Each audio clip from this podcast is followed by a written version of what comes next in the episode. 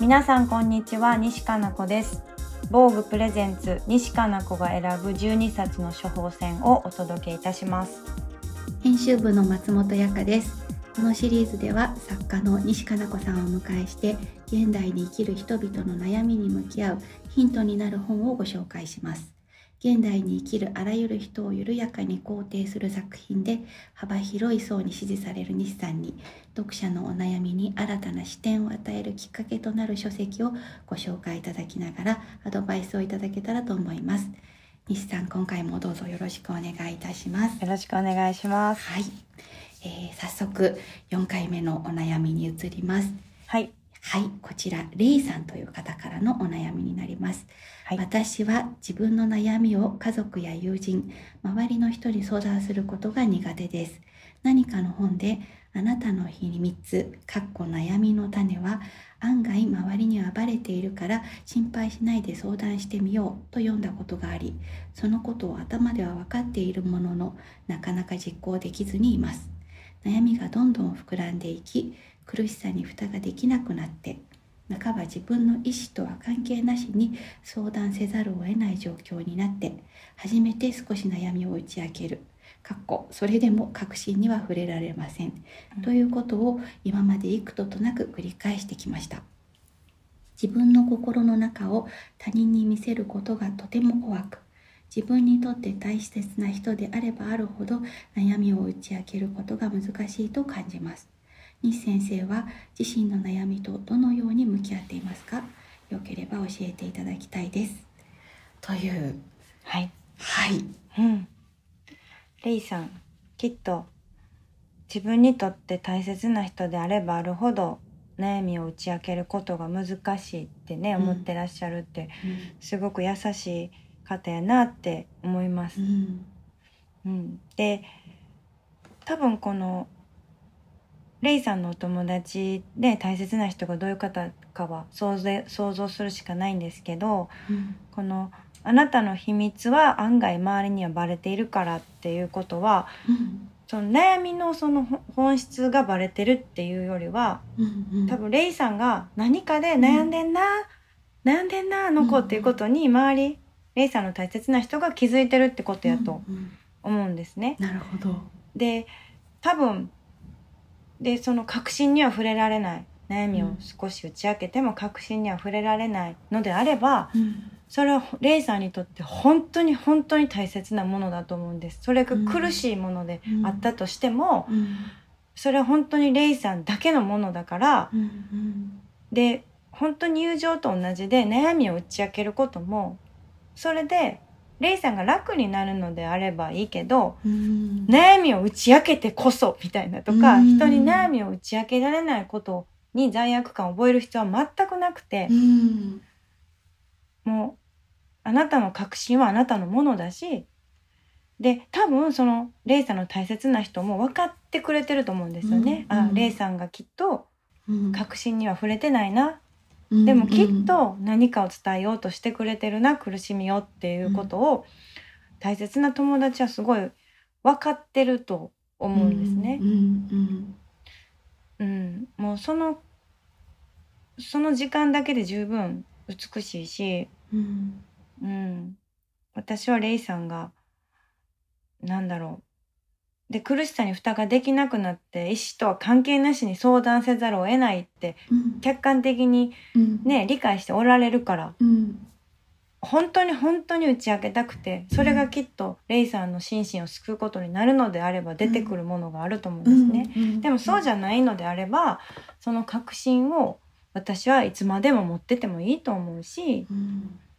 うん、その苦しみ含めてレイさんの体やからなと私はすごくなるほど考えますね。確かにねさっきほどおっしゃってたように、その友情もですけど、うん。打ち明けて楽になるならあなたが楽になるならっていうのはうん。すごいキーワードですね、うんなんか、うん。多分持っている方が辛い場合はこのレイさんもね蓋ができなくなって、うん。こうちゃんとどなたかに小出しでもうん。お話できているという感じですしうん。うん、楽にならないで打ち明けるのが苦しいなっていう時は全然無理して打ち明けなくていいっていう、うん。そういうそう私は思うことですかあとね。本当自分自身のことに関して言うと、うん。私ほんまにちょっとでもうわ嫌やなって苦しいと思ったらすぐ言っちゃうんですよ友達に。うんでいつもそれでなんかで自分もなんかまあ自分のこと大好きだし自分を、なんていうのかな。自分を愛してるからうん。自分に健康でいてほしいからうん。その言う相手も選ぶわけですよね。で、うんうん。絶対否定しない友達に言ってうんうん。でそんなことちゃんと言えてあんたは偉いなって言ってくれる友達にってすっきりしてたんですずっとね。うんうんですごく健やかに健やかに生きれてきたけど、ある日なんだろうこの醜い気持ちをいつも誰かに手渡してすぐにすっきりしてたけどうん。ちょっとこの醜い気持ちすら自分のものやなと思って。ななんて言ったらいいんやろ、ちょっと自分だけで大切にしてみようかなって思った時期があって。それはおいくつぐらいの時の？いつやっけなあれ。30代半ばぐらいだと思うんですけど、うん。めっちゃ覚えてんねんけど。アホみたいですけどその自分の本当悩みっていうより醜い気持ちですごい。うんうん。でそれを人に言って褒められる前にうん。毎日自分で鏡に向かって言ってみたんですよ。でもこれちょっとアホみたいやけど一回ほんまにやってみてほしいんですけど、はい。めっちゃ体重がかかるというか本当に言うのしんどいんですよね。すすっごい自分の体に負荷がかかって、でもちろん自分をなんだろう愛してはいるんだけどうん。なんていうのかな。あ自分はこれだけ負荷のかかる気持ちを持ってるんだ。うん。こんなしんどい思いを持ってるんだうんって思うとすごい余計自分がこう愛おしくなってきて。自分のこと好きすぎるんですけど。なんかこうあもうこの醜い気持ちごとちょっと持ってみようって思って。でも結局す数ヶ月してからまたやっぱ友達にこういうことがあってって言ったんですけどね、はい。でもなんかなんかすぐに言うんはやめようかなってなんか思うようになりました。もうそれそれもう込みで自分というか。はい。うんえーすごく。うん。すごいそのメソッド。いや初めて初めてあのビシさんからじゃなくてこう世の中の人から初めて聞きましたけど なんかすごい斬新ですね。いやでもほんまに言うのしんどいんです、うん。物理的に口がしびれて、はい。あ私これ言いたくないってわかるんですよえーそれはななんんかか今まで他者に言っている時の方が、そのしびれはないというかハードルは低くこう託せてたっていう感じなんですかね。それともうんその悩みの質だったんですかね？その鏡に向かっての。うん、質もあるし、うん他者に言うことって勇気がいるじゃないですか。うんうんで、その勇気だけで自分をちょっとね、褒めててもうてたんですよね。こんな醜い感情も言ってるうん私、みうんたいな。うんほんで、しかも友達も、そんなん、よう言ってくれたな、みたいな。そその時間ですっきりしてるけど、それって、なんだろう。もったいないしたら変なんですけど、はい。なんかもう、ちょっと、ちょっと自分の、なんていうのかな、どれだけ自分が、なんていうの、な何、何を思って、どんな風に悩んで、どんな醜い気持ちを持ってるかを向き合ってみようと思って、うん。自分に言うと、本当に負荷がかかって、これは全然レイさんにはおすすめしないんですけど、十分自分でね、抱ええてらっしゃるけど、でも本当に確信に触れないことって全く本当に悪くないし、うん。確信に触れられない状態なのであれば、うん。レイさんの体がそれを欲してるんやと思うんです。ちょっとうん。ここは守らして、うん。この部屋まで開けんといてって。なるほでど。、いつか開け、で、いつか開けれるって言い方もプレッシャーになるから言えないけど、はい開けないまま死ぬのもいいし、もちろん。うんうんでもなんか、ほんとちょ、ちょびっとだけ扉が開くこともあるし、うんすべてを、すべてをさらけ出して、うんね、っていうことがいいわけじゃないしう、んうん。なんか、な、なんて言ったらいいんだろう。うん。とにかくレイさんはもう、あその苦しさと悩みごと、レイさんもたった一人のレイさんで、うんたった一つの苦しみ。あなただけのものなんだから、うん。私は本当にあなたが、レイさんが少しでも、なんだろうな、楽楽にうんなれたらいいなって思います。なるほどうんじゃあそんなレイさんにはい、ちょっとうんどうでしょうというおすすめはいのご本をぜひ教えてください。えっと一冊目がはい上間陽子さんの「海をあげるはい。」なんです上間陽子さんはこのご著書の他にも「裸足で逃げる」っていう著書も書いてらしても本当に、今から紹介するそこの2冊はもう私が自分がこうでありたいっていうことなんですね。はい。人にどう悩みを打ち明けるじゃなかじゃなくて、うん誰かが誰かにとっての苦しみとか人生を語ってくれる時にこうでありたいと思う、上間陽子さんの「海をあげると」うん。藤本和子さんの「塩を食う女たち」と「ブルースだってただの歌」っていう、うん。これもどちらも上間さんも藤本さんもそれぞれその女性の人生であったり、まあ、苦しみであったり悩みであったり置かれている状況であったりをうん聞いてうん。それを聞き書きされてる、うん。エッセイにされたり聞き書きされてるんですけど、はさっきその確信に触れられなければ触れないままでいいっていう話をしましたけど、このお二人がそれを実践されてるんですね。その、うん。お話は聞くけどきっと例えばこのお二人はあ多分この人今本当のこと言ってないなとかうん。本当のことは言ってるけど多分ある部分については触れてないなっていうことを多分気づいてらっしゃると思うんですね。うんうん。でも絶対に絶対にもちろん無理やり聞こうともしないしそうあなたには確信触れてないよねってほのめかしもしない。ただ本当にその人から聞いた話苦しみを丸ごとそのまま差し出された形のまま受け取ってる。うんそれはなかなかできることじゃないしうん。でそれに対してもちろん自分の経験から何かをアドバイスしたりなんていうのかな自分の経験に基づいた相づちを打つことはできると思うんだけどうん。徹底的になんていうんですかねもう繰り返しになっちゃうけどその人が差し出したものを受け取る。分かったって、うん。なかなか私はこれはできないな、うん。こうでありたいなって。うん。例えば自分も感情的になってしまったりうん。ねなんとかしもちろんなんとかしてあげたいって思ってらっしゃる瞬間もあるけどうん。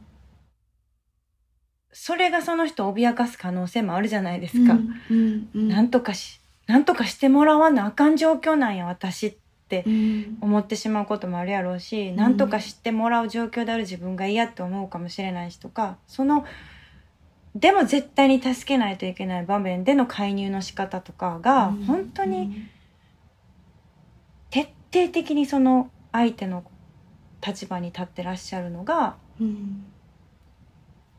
すごく尊敬してますし、うんあとはそういう場合って何て言うんですかね。それこそ自分が聖人君子というか、うん。自分の存在がゼロで向こうを100にする受け入れるとかそうじゃなくて、うん。上間さんも藤本さんも徹底的にちゃんと一人の人間である自分を手放してないんですよね。うんうんそれもやっぱりすごくフェアだしう、ん。うん、だからこの本がレイさんのお悩みにお答えできるかはわからないんですけど私は誰かの話を聞くときにそうでありたいと思うしできっとレイさんの大切な人もお友達も藤本さんや上間さんのようにうんとにかくレイさんが楽になるように例えばレイさんがこう嘘をついてでもいいから何かこう何かを差し出そうとしてくれてるっていうことをきっと手を出してちゃんと待ってくれる人がいるやろうなとはすごい思います。うん。なるほど。うん。すごくそうですね。うん。この人にならあまり苦しくなく言いたくなるかもっていうそういう人がいる。うんだろうなっていうことですかね。うん。うん。そうですよね。きっとその方の前ではもしかしたらそんなにこう無理をせずにレイさんもお話ができるかもしれなくて。じゃあ身近にいる上間さん、藤本さんを いつか見つけていただけたら、まあでも言わなくてもいいんですよね。言わなくてもいい。あとそう身近じゃなくてもいい身近じゃなくてもいい。今こうやってまずうん。ねお悩みで投稿してくださることが嬉しいし、うん。でいくらでもそういうことできると思うんですよね。うん。例えば名前を変えて、全然知らない人に友達の話なんだけどって嘘ついて相談してもいいと思うんです。うんとにかくレイさんが。ねなんか知らない人にだったらもしかしたら確信を伝えられるかもしれないし、もうそこは本当に何だろうセーフティーネットたくさんたくさん作っていいと思うんですよね。うんうんなるほど薄めるみたいな。はい。ですか？ありがとうございます。最後に私西さんが自身の悩みとどう向き合っていますかって、うんあの最後にレイさんがお聞きになってて先ほど鏡のエピソードをお伝えくださったんですけど なんかふと思い考え直してあ西さんたちのようなものを書く方作家さんうんは、なんかその悩みうんを鏡にぶつけたり人にぶつけたりしないでここに持っていてそれをこうなんか物語に織り込んでいってるのかしらってなんか勝手に思っていたのでうん逆になんかそのすぐ言っちゃってた時期があったりうん。鏡に向かってっていう時期があったりっていうのを聞いてあ全てをこう字にしていくわけじゃないんだなっていうのが逆に新鮮でした。そうですね。だから私、作家としてはほんまダメやと思うんですけど、すっきりしたい病みたいな。でうも、んうん、そうですね。すべてではないかもしれうない。ん本当に。でも、なんだろう、こんな気持ちを聞いてくれる友達がいるんやなっていうことを書けたりとかね。うんうんうんなんか、それはすごい、エコですよね。なんでもななんか、せこいけど。なるほど。はい。ありがとうございます。ありがとうございます。はい、西かな子さんがおすすめくださった処方箋ブックいかがでしたでしょうか？西さんのアドバイスとともにご紹介いただいた書籍をぜひお読みいただけたらと思います西さん今回もありがとうございましたありがとうございました。